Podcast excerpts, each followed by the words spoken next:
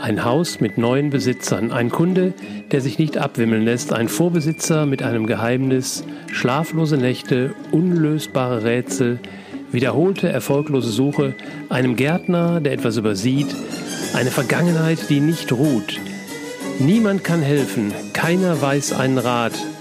Das ist ein Fall für Schamanski.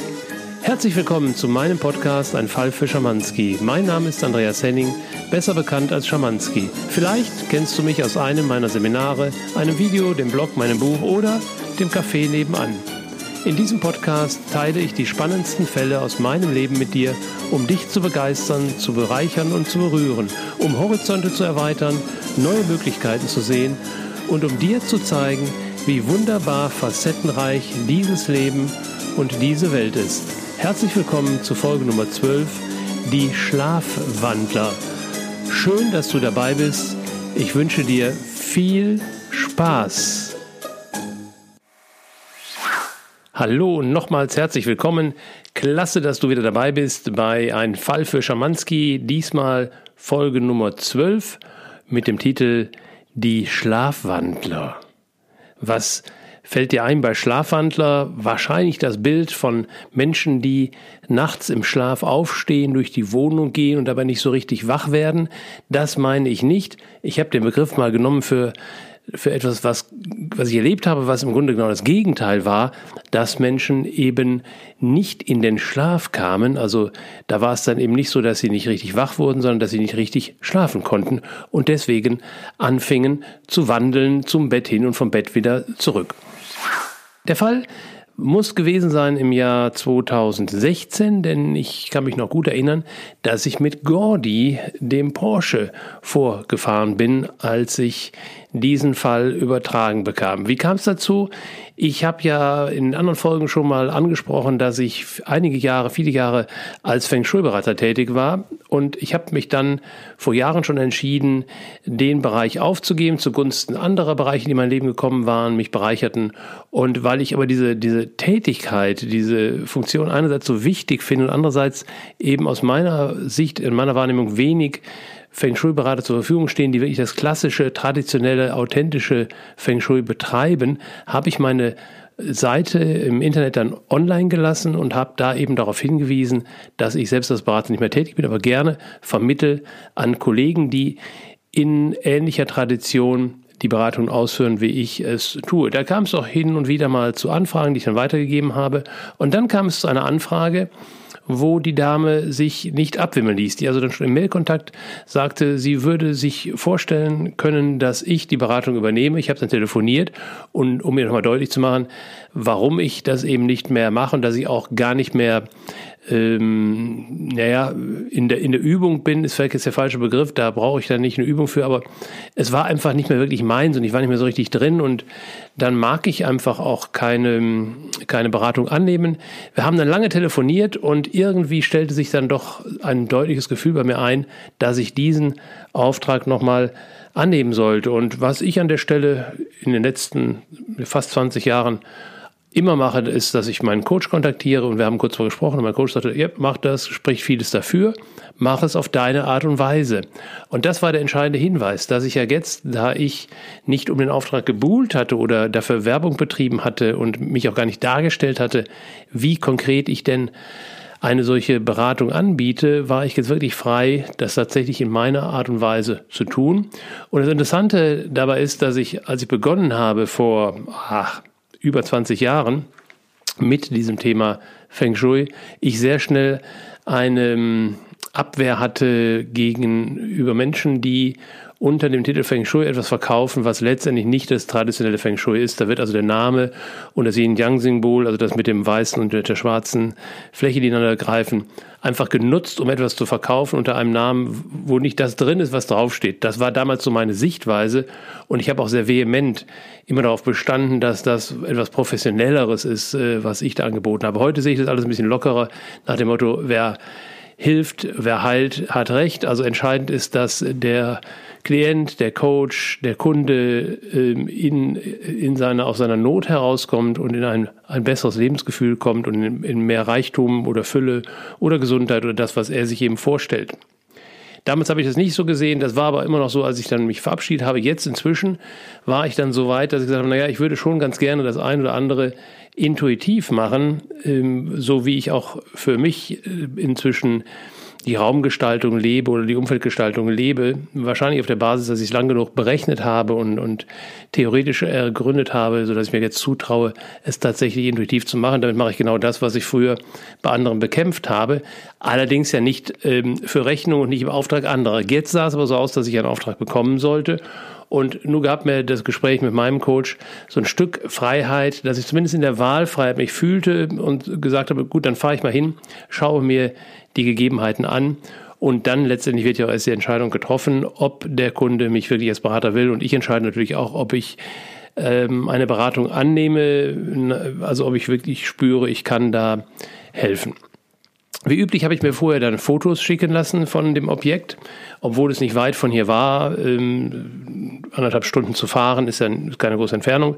Ich habe mir Fotos schicken lassen und die Zeichnungen und ähm, habe dann meine Intuition fließen lassen, habe mir das alles genau angesehen und ich bekam keine Impulse, wo da eine Hilfestellung möglich wäre. Ich habe dann tatsächlich nochmal äh, auch meine alten Materialien, Werkzeuge rausgepackt und dann diese, die theoretische Berechnung zumindest mal grob drüber gelegt. Ich hatte jetzt auch keinen genauen Kompass, aber man kann so ungefähr schon mal ein Gefühl dafür bekommen, worum es geht und ich fand nichts. Es war auch von, von, den, von den Fotos her schon äh, eines jener idealen Häuser, also die du eben üblicherweise, wenn du eine Beratung machst, eben nicht zu sehen bekommst, sondern die Menschen kommen ja, weil etwas nicht so optimal läuft, weil etwas schief läuft im Leben, entweder auf der gesundheitlichen Ebene oder auf der, auf der finanziellen Ebene, auf der Erfolgsebene, schlimmstenfalls beides. Und dann ist ja meine Aufgabe eben im Gebäude, am Gebäude die Punkte zu finden, die, wenn sie denn verändert werden, eine Verbesserung herbeiführen. Also ein ideales Haus, jemand, der in Fülle, Erfolg und Reichtum und Gesundheit lebt, kommt üblicherweise nicht in so oder ganz selten eine solche Beratung. Und die hatte ich auch extrem selten gesehen. Ich kannte eigentlich solche Häuser nur aus der Ausbildung, wo sie dann schon mal herangeführt wurden, um eben zu zeigen, wie es aussehen kann, wenn alles gut und optimal abgestimmt ist. Ich habe dann daraufhin nochmal mit der Dame telefoniert und dann stellte sich heraus, dass sie dieses Haus jetzt erst gerade erworben hatten und noch gar nicht eingezogen waren. Das heißt, was ich also vorgelegt bekam, war das Haus eines, einer Familie, die dieses Haus, ich kann mich jetzt nicht mehr exakt erinnern, aber ich glaube, es war so rund 15 Jahre vorher, haben bauen lassen auf einer, äh, in einer fantastischen Lage mit Fernblick äh, über ein Tal und äh, mit großem Grundstück und mit vielen, vielen idealen Voraussetzungen, mit einem guten Architekten. Ob sie einen Feng Shui-Berater dabei hatten, haben wir nicht rauskriegen können. Und ähm, insofern war das schon die Erklärung, äh, warum eben dieses Haus diese aus meiner Sicht optimale, das optimale Aussehen und diese optimale Wirkung hatte. Und den der Familie, die mich jetzt im Ehepaar, die mich angerufen hat, ging es einfach nur darum, dass sie jetzt, bevor sie dort einziehen, einfach sicherstellen wollten, dass es auch für sie passt. Also sie hatten, sie waren gewohnt ähm, in ihren Häusern und sie hatten auch Unternehmen Feng Shui-Beratung durchführen zu lassen. Allerdings war ihre Feng Shui-Beraterin ausgewandert und stand nicht mehr zur Verfügung. Und so kamen sie eben auf die Idee, jetzt überhaupt mich dafür einzuschalten. Das Ganze brachte natürlich eine Entlastung rein, weil ich dachte, das ist jetzt ein easy Fall. Also tolles Haus, tolle Familie, Wohlstand ist da, Gesundheit ist da. Da geht es praktisch um so einen Check auf, mal drauf gucken und sagen, jo, passt alles wunderbar. So war meine Vorstellung. Es sollte jedoch völlig anders kommen. Ich habe mich dann äh, verabredet mit äh, dem Paar und an, an diesem Termin war dann auch noch der, der Vorbesitzer äh, anwesend. Und ich habe mich dann halt sehr zurückhaltend durch das Haus bewegt. Ich mag dann auch nicht, wenn jemand sein Haus verkauft und auszieht, da dann irgendwelche Kritikpunkte anbringen. Ich fand allerdings auch keine. Das Einzige, was ich herausbekommen konnte, war eben, dass es ihm in dem Haus in den letzten Jahren nicht so sonderlich gut gegangen war. Er hat dort ein Geschäft betrieben, das Geschäft lief nicht mehr so besonders, es hat eine, hatte eine Trennung gegeben und das ließ schon darauf schließen, dass von irgendwoher nicht optimale Einflüsse gewirkt hatten. Das muss aber dann nicht unbedingt am Wohnhaus liegen. Das kann natürlich auch äh, an anderen Gegebenheiten liegen. Das Unternehmen hat er zwar von zu Hause geleitet, es gab aber noch Firmensitze an anderen Orten. Das kann dann auch mal einen Einfluss spielen. Ich bin da auch nicht eingestiegen, weil da hatte ich ja auch gar keinen Beratungsauftrag. Ich habe also dann nur vor Ort mir den, den Eindruck nochmal verstärkt, den ich vorher schon hatte, dass eben das Haus aus meiner Sicht optimal war. Hatte aber schon so ein kleines Häkchen mehr gemacht, mal schauen, ob ich etwas finde zum Thema Beziehung. Und ähm, er, er schilderte auch eine, eine Unruhe, die er zuletzt in dem Haus wahrgenommen hatte. Das habe ich auch mal so mit dem Gänsefüßchen für mich vermerkt. Und dann eben vor der Tür mit dem neuen Besitzer nochmal unter sechs Augen gesprochen und dann vereinbart, dass ich nochmal wiederkomme, wenn sie einziehen und wenn es darum geht, dann vielleicht hier und da auch eine, eine Idee noch anzubringen, wie sie möblieren und was sie wohin stellen. Das geschah dann auch einige Wochen später und wieder war es so, dass ähm, ich nicht viel zu tun hatte. Ich habe dann äh, hier und da mal eine Farbidee noch reingebracht und habe mal das Sofa von links nach rechts gedreht. Äh, aber es war wirklich ähm, keine, keine klassische Beratung und es, es gab auch keine Themen, die ähm, anzusprechen waren, also wie Gesundheit oder, oder andere Punkte. Also ich bin dann wieder nach Hause und war dann auch zweifelnd, warum ich jetzt überhaupt nochmal mich hatte äh, überreden lassen, nochmal eine Beratung durchzuführen, weil das, was jetzt da geschah, mag ich in meinem Leben eigentlich nicht. Also wenn, möchte ich was zu tun haben und mir selbst gegenüber auch auch eine Rechtfertigung nicht geben, aber ich brauche auch Herausforderungen. Also es muss irgendwo was Kniffliges geben. Und es gab hier nichts. Und genau das war im Grunde das Knifflige, dass ich mir dann wieder gesagt naja gut, es gibt ja keinen Zufall. Es wird sich wohl herausstellen, warum du hier eingeschaltet worden bist, äh, auch wenn es jetzt vielleicht noch nicht auf dem Tisch liegt. Und das kam dann. Es dauerte also keine vier, fünf Wochen, dann kam der nächste Anruf und nun berichteten sie mir, dass sie nicht schlafen können, schlecht schlafen können. Und wir haben dann intensiv darüber gesprochen. Da stellte sich heraus, äh, meine Tipps, mal die, die Seite des Bettes zu wechseln und das Bett mal anders zu stellen, hatten sie schon längst ausprobiert. Und ganz konkret war es eben so, dass sie ähm, teilweise, tageweise und vor allen Dingen äh, der Mann ähm, abends sehr lange noch im Wohnzimmer saß und Fernseh guckte, obwohl er kein Fernsehgucker war. Also es gibt ja Menschen, die halt gewohnheitsmäßig abends lange vom Fernseher sitzen, aber hier war es eher so, dass er sagte, nein, ich warte immer darauf, dass ich müde werde, dann glaube ich, ich bin müde, dann gehe ich ins Bett und dann muss ich wieder aufstehen und so fand sich für mich dann auch der Begriff des Schlafwandlers, also der durch das Haus wandelt de, und darauf wartet, dass er jetzt müde wird, um endlich schlafen zu gehen. Und das Bild etablierte sich immer mehr. Es war vorwiegend bei, bei, bei dem Herrn, aber bei der Besitzerin, bei seiner Gattin, war es wohl teilweise auch so. Und wir haben dann noch verschiedene andere klassische Tricks ausprobiert, äh, haben dann mal überlegt, ähm, oder ich habe mal vorgeschlagen, auch mal tatsächlich offiziell eine Nacht im Wohnzimmer zu, ver zu verbringen, sich da mal eine Schlafgelegenheit zu schaffen. Das hat er dann nicht gemacht, aber er ist dann in ein, es gab ein Einliegerzimmer für die, für die Kinder, wenn die mal zu Besuch kamen und die Enkel. Und dort konnte er sehr gut schlafen. Und dann habe ich natürlich versucht, im Feng Shui, im Grundriss, inzwischen hatte ich ja den Kompass genommen und konnte also genau die Felder auch bestimmen, habe ich dann da versucht, etwas zu finden. Und was der Praktiker dann macht, ist, dass er das eben abgleicht mit dem Horoskop ähm, der Menschen, also mit dem nach der chinesischen Astrologie. Da gibt es dann auch Richtungen, die gut sind, Richtungen, die weniger gut sind. All das habe ich mal. Ich fand also da kein Packende. Also stand an, wieder hinzufahren. Das war jetzt schon sehr ungewöhnlich, so oft vor Ort äh, zu sein. Und aber bei mir ist so, ich, ich musste einfach vor Ort sein, dann kriege ich Impulse, dann, dann, dann werde ich gelenkt, dann werde ich geführt, dann wird mein Kopf wie von Geisterhand irgendwo hingedreht oder ich, ich, ich laufe irgendwo drüber oder ich stolpe irgendwo drüber oder ich, ich mache manchmal auch so dumme Bemerkungen, die sich hinterher als wahr herausstellen. Das war meine Erfahrung und ist bis heute meine Erfahrung. Also habe ich mich wieder auf den Weg gemacht. Und das sollte dann auch die richtige Idee sein, weil mir war gar nicht mehr in Erinnerung, dass wir ganz am Anfang mal darüber gesprochen hatten, wie groß denn, ähm, wie umfangreich denn meine Beratung sein soll. Mit umfangreich meine ich, dass ich als Profi vor Beginn, vor Aufnahme der ersten Ist-Analyse immer geklärt habe, wozu denn die Auftraggeber bereit sind, also zu welchen Veränderungen sie bereit sind. Die minimalste Veränderung ist ja Möbel umzustellen, ähm, andere Möbel vielleicht auch zu platzieren. Die nächste Stufe ist dann Farben zu verändern, also die Wände anders zu streichen oder Fußböden, Fußbodenfarben zu verändern. Also beispielsweise sagen wir im Feng Shui, die Decke sollte immer heller sein als der Boden. Die, der Boden sollte eher Brauntöne haben, also erinnernd an Mutter Erde. Und der Himmel sollte Himmelfarben haben, also weiß oder blö oder blau geht. Was ein No-Go ist, ein weißer, weiße, weiße Fliesen und ein dunkelbrauner brauner, braune Decke, also eine Holzvertäfelung oben und Fleißfliesen unten. Das, kippt die Verhältnisse. Das ist nicht gut. Und da muss ich halt vorher fragen, wozu sie, wozu sie bereit sind. Wenn sie dann sagen, also an den an Wänden und äh, Fußboden wird nichts verändert, dann gebe ich auch nicht den Hinweis, dass die, die Decke bitte heller sein sollte. Wenn aber ein Okay ist für Streichen, würde ich in dem Fall dann sagen, bitte die Holzdecke weiß streichen. Also die Dinge kläre ich vorher, dann ist die nächste Stufe, ob Wände umgesetzt werden dürfen, also Wände rausgenommen werden dürfen, Wände eingesetzt werden dürfen. Und die letzte Maßnahme, die kläre ich dann vorher nicht, die ist auch selten nötig, die Blickrichtung des Hauses zu ändern oder gar das Geburtsdatum zu verändern. Dazu sind riesige Umbaumaßnahmen nötig. Das kommt in der Praxis selten vor, aber die Frage nur ein bisschen Möbel rücken oder eine, eine Wand raushauen, die kläre ich schon vorher.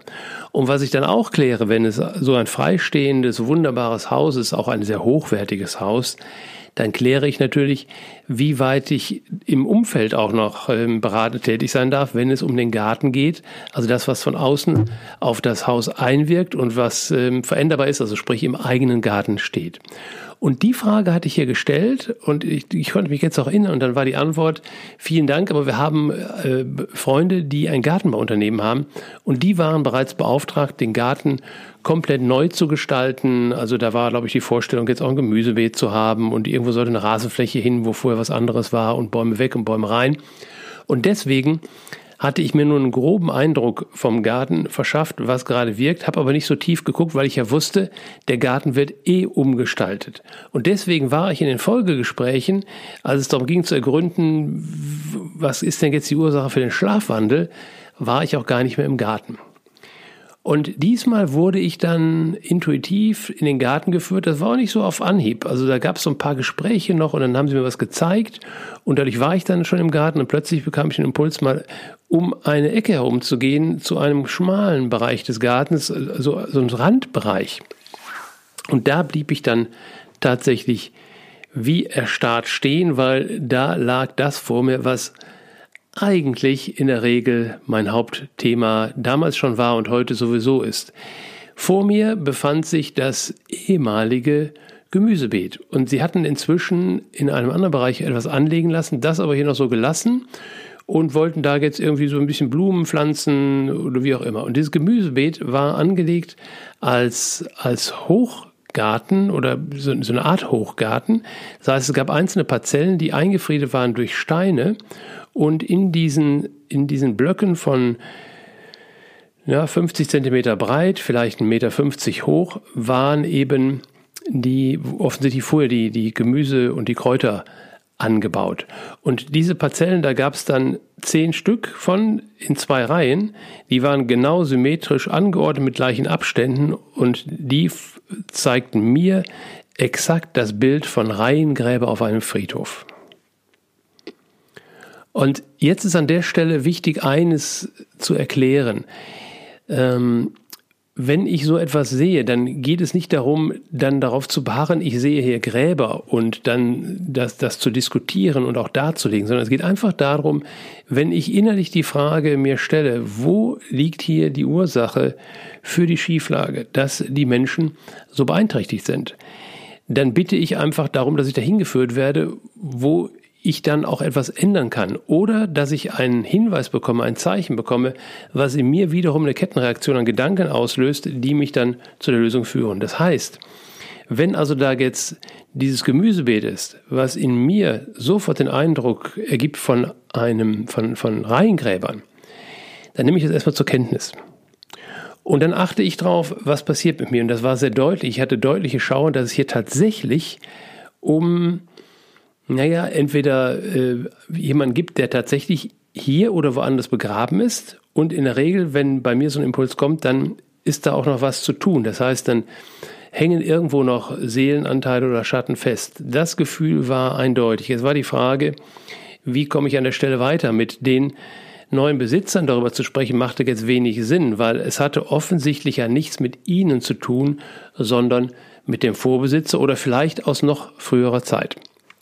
Es gab allerdings einen doppelten Hinweis jetzt darauf, warum diese Menschen da so schlecht schlafen konnten, weil sie eben nichts damit zu tun haben. Das heißt, sie hatten ja gar keine Chance, da eine Veränderung herbeizuführen. Es sollte ihnen ja nicht sagen, weil sie ja an einen Platz gegangen sind, an ein Haus gegangen sind, was sie eben nicht erschaffen haben. Das waren sozusagen Erblasten, die sie da vorgefunden hatten. Und da diese Energien auch weiterhin gewirkt hatten, war die Erstreaktion jetzt bei ihnen, dass sie eben schlecht schlafen konnten. Und das Schlimmste, was an der Stelle passieren kann, ist da eben nicht drauf zu reagieren und sich dann zu gewöhnen. Der Mensch gewöhnt sich relativ schnell an alles und verdrängt dann. Und jetzt war es mal gut, mich zu bestellen. Also ich habe dann nach dem Tässchen Kaffee, was ich noch bekommen habe, und die, nachdem die Leute mir natürlich angesehen hatten, dass ich da was wahrgenommen hatte und sie dann auch sahen, dass das ja eine, schon eine interessante Konstellation war, bin, habe ich mich darauf eingelassen, dann so ein bisschen schon offen zu machen, was ich da vermute. Und äh, dann hat es dazu geführt, dass äh, sie vermittelt haben, dass, ein, dass ich ein Telefonat führte mit dem Vorbesitzer. Und ich mache es mal an der Stelle kurz. In dem Telefonat stellte sich dann heraus, dass es also vor dem Vorbesitzer, wie ich schon vermutet hatte, auch nochmal eine, einen Vorbesitzer gab und der dort gewohnt hatte lange Zeit und dessen Haus ist auch dann abgerissen worden. Das heißt, der Vorbesitzer hat also dann dieses Haus, was wir jetzt da gesehen hatten, neu gebaut, neu erbaut und hat dann auch den Garten natürlich anlegen lassen. Und von ihm konnte ich erfahren, dass es tatsächlich in dem Garten mal zu einem Todesfall gekommen war und zwar zu einem Suizid. Und der äh, Mensch, der also sich da aus dem Leben genommen hatte, hatte sich erhängt und zwar an einem Baum. Den Baum gab es jetzt physisch nicht mehr, aber der Baum stand in der Nähe von diesem Platz, wo jetzt die Gräber angelegt waren. Und das war dann der, der, der Schlüssel letztendlich, oder sagen wir, das, das war die offene Tür, die jetzt durch, zu, zu durchtreten ging. Und den Schlüssel durfte ich, hatte ich ja jetzt in der Hand und das war jetzt tatsächlich dann Fall für Schamanski, dann wusste ich jetzt, worum es ging und das war dann auch relativ easy an der Stelle dann ein Ritual durchzuführen und diese Seelenanteile von diesem armen Menschen, der sich da aus dem Leben genommen hatte, herauszuholen ähm, und ins, ins Licht zu geben. Und damit war Frieden auf diesem Platz und damit war Frieden auf den Kräuterbeeten. Und es war dann tatsächlich so, es hat noch ein bisschen gedauert und dann trat auch ein ruhiger Schlaf ein in das Leben der beiden, meiner beiden Auftraggeber. Und ich habe dann später nochmal Kontakt gehabt. Inzwischen hatten sie dann auch die Freunde beauftragt, auch diesen Bereich des Gartens umzugestalten. Und damit war alles in seine Ordnung übergeführt. Also was ich rausgenommen habe aus diesem Fall war immer noch wieder offen zu sein, wenn mich jemand anspricht, dann nicht kategorisch sagen, nö, mache ich nicht mehr, sondern da gibt es, einen Grund dafür. Und äh, das Zweite, was ich eben beobachten durfte an diesen lieben Menschen, die dort jetzt eingezogen waren, ähm, dass auch für die wieder galt, einfach den Impulsen folgen, der Intuition folgen. Sie hatte den Impuls, mich einzuschalten. Da wusste sie ja noch überhaupt gar nicht, wofür sie mich letztendlich eingeschaltet hatte. Und da haben wir dann auch offen drüber gesprochen bei meinem letzten Besuch. Und so waren wirklich alle happy. Und ich habe jetzt kein Gespräch mehr geführt, aber ich glaube, wenn wir dann den Verkäufer angesprochen hätten, kann ich mir gut vorstellen, dass auch in sein Leben etwas mehr Ruhe und Veränderung eingekehrt ist, was er wahrscheinlich weniger an dem alten Haus festmachen will und würde an den Veränderungen, die wir da bewirken konnten, sondern wahrscheinlich daran, dass er gesagt hat, sagt, ich bin auch umgezogen, ich habe ein neues Heim gefunden. Aber wie auch immer, es war eine absolute Win-Win-Situation und das ist für mich immer die größte Freude.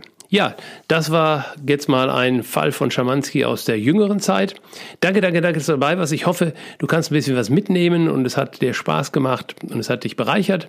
Und bleib bitte noch dran, weil wie immer gibt's jetzt noch einen kleinen Einblick in Schamanskis härtesten Fall, äh, der sich darstellte, als 2015 Martha verstarb und auf die andere Seite wechselte und ich mir den Auftrag gegeben hatte, sie dort auf der Seite zu finden und äh, ich habe sie dann auch gefunden. Und äh, bleib bitte dran, gleich gibt es noch einen kleinen Einblick in diesen Fall. Danke, dass du noch dabei geblieben bist. Äh, diesmal, wenn ich dem, wenn ich dem kleinen, kleinen Einblick hier eine Überschrift geben würde, dann würde ich den Titel wählen, hm, Die Stille des Universums. Das kam nämlich in einer Kommunikation mal als Begriff von Martha so rüber. Das war so Ende 2016, also äh, ein gutes Jahr, nachdem ich bereits gewohnt war, Kontakt zu ihr zu haben, also mit ihr schriftlich zu kommunizieren. Und ähm, in einer solchen Kommunikation hatte sie mir mal beschrieben, was denn dann so passiert, wenn ich auf dieser anderen Ebene bin, in diesen höheren Schwingungsräumen bin. Sie gab eben dem den Titel, dann, dann höre ich die Stille des Universums. Und sie sagte, das ist im Grunde das Gegenteil von dem, was wir erleben, wenn wir hier unten auf der, der auf der Normalebene sind. Sie, sie nennt die ja 3D-Ebene, wo eben dauernd der äußere Lärm ist, aber auch der innere Lärm der Gedanken. Und wenn ich so heute zurückschaue auf diese Zeit, dann ist mir klar, es ging natürlich immer noch, oder gerade in dieser Zeit ging es auch sehr, sehr intensiv darum, meine Trauerarbeit weiterzuführen, die nicht nach einem halben Jahr ähm, vollendet ist. Also da kamen immer noch wieder Phasen, in die ich rein durfte. Und zum Zweiten ging es aber auch darum, tiefer in diese Räume hineinzukommen, die jeder kennt, der meditiert oder Yoga betreibt, also der in diese innere Stille hineingeht. Das ist, da, da gibt es ja ganz, ganz viele Techniken, um diesen Weg zu gehen oder besser gesagt diesen Zustand zuzulassen. Und mein Vorteil, das ist mir heute klar, war, dadurch, dass ich ja jetzt zu Martha wollte, die in diesem Raum ist, hatte ich sozusagen einen Bezugspunkt und dadurch war es noch etwas mehr, als mich da rein fallen zu lassen. Es war tatsächlich mehr und mehr auch ein aktives dorthin gehen.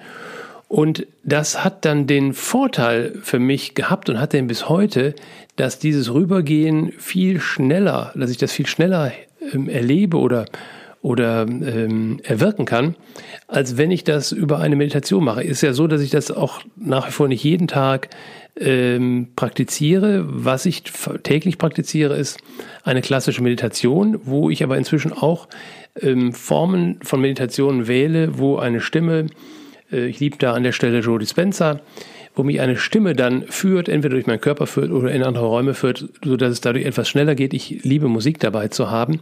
Also ich bin insgesamt inzwischen zu aktiven Wechseln übergegangen und setze mich nicht mehr hin und warte darauf, dass Stille in meinem Kopf eintritt. Und ich glaube, da, dass, dass ich das heute so schnell hinbekomme, diesen Wechsel, das war eben, ähm, ist trainiert worden in dieser Zeit. Und das hat Martha auch später gesagt, dass sie auch so ein Stück weit mein Trainer ist dafür.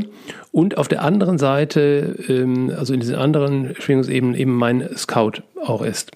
Das, wie gesagt, war mir damals alles nicht klar. Ähm, und mir war natürlich auch nicht, schon, schon lange nicht klar, dass das auch der Hauptgrund war, warum ich mich überhaupt auf die Suche nach Martha gemacht habe. Denn im Laufe der Jahre konnte ich dann sehr deutlich unterscheiden zwischen der Martha, die hier auf dieser Welt mit mir gewandelt ist und der Trauer, die ich darüber empfunden habe, dass sie weg war und eben dieser Martha, die mir da auf dieser vermeintlich anderen Seite zur Verfügung steht, wo ja auch noch ganz viele andere sind. Aber der Punkt, ähm, dort an die Hand genommen zu werden, das war eben das wirklich Bereichernde. Und das kann ich heute erst sehen. Und heute ist auch manchmal noch so, dass ich in die, in die Aufschriften, die ich von, von den Zeiten habe, reinschaue und dann jetzt auch teilweise erst erkenne, welche Informationen sie mir ähm, auch von vornherein schon gegeben hat. Und sie war auch da sehr vorsichtig, mir nicht zu viel zu geben, dass ich dann nicht überfordert bin in dem Verständnis. Aber viele, viele Kommunikationen endeten dann wirklich, dass ich sagte, okay, habe ich jetzt, also ich fühle, ich kann fühlen, was es bedeutet. So richtig verstanden habe ich es noch nie. Deswegen schaue ich heute manchmal noch mal rein und kann dann schmunzeln und sagen, ah, jetzt habe ich es kapiert, jetzt habe ich es verstanden. Ja, das war jetzt so ein bisschen mein Background, der mir später klar geworden ist, warum ich überhaupt mich auf die Suche gemacht habe. Ich meine, dass ich mich auf die Suche gemacht habe, wurde natürlich jedes Mal bei jeder Kommunikation belohnt.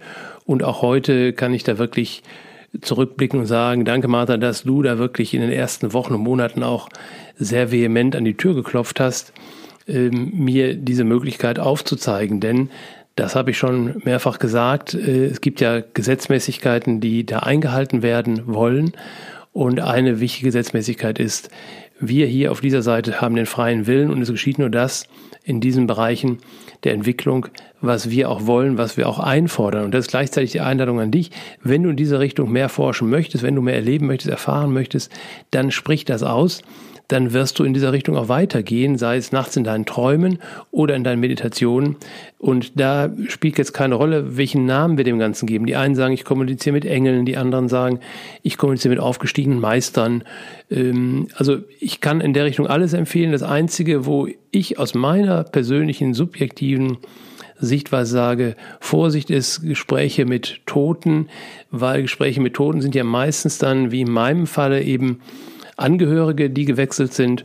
Und das ist aus meiner Sicht nur wirklich empfehlenswert, wenn die Trauerarbeit wirklich ganz zu Ende geführt wurde, sodass du unterscheiden kannst zwischen der Erinnerung an den ehemals Lebenden und dem, was du jetzt da drüben wahrnimmst. Also da sollte kein, kein Selbstzweck, auch kein, kein unbewusster Selbstzweck hinter sein, der mit Trauerbewältigung zu tun hat. Trauerbewältigung ist meine, meine Erfahrung, geht am besten hier auf der Erde mit beiden Füßen auf dem, auf, mit beiden Füßen auf dem Boden in dieser irdischen Präsenz und nicht abgedriftet in irgendwelchen anderen Ebenen. Aber das, wie gesagt, ist meine ganz persönliche Meinung dazu und auch meine Erfahrung. Da bin ich natürlich offen, respektiere auch andere Erfahrungen, andere Meinungen.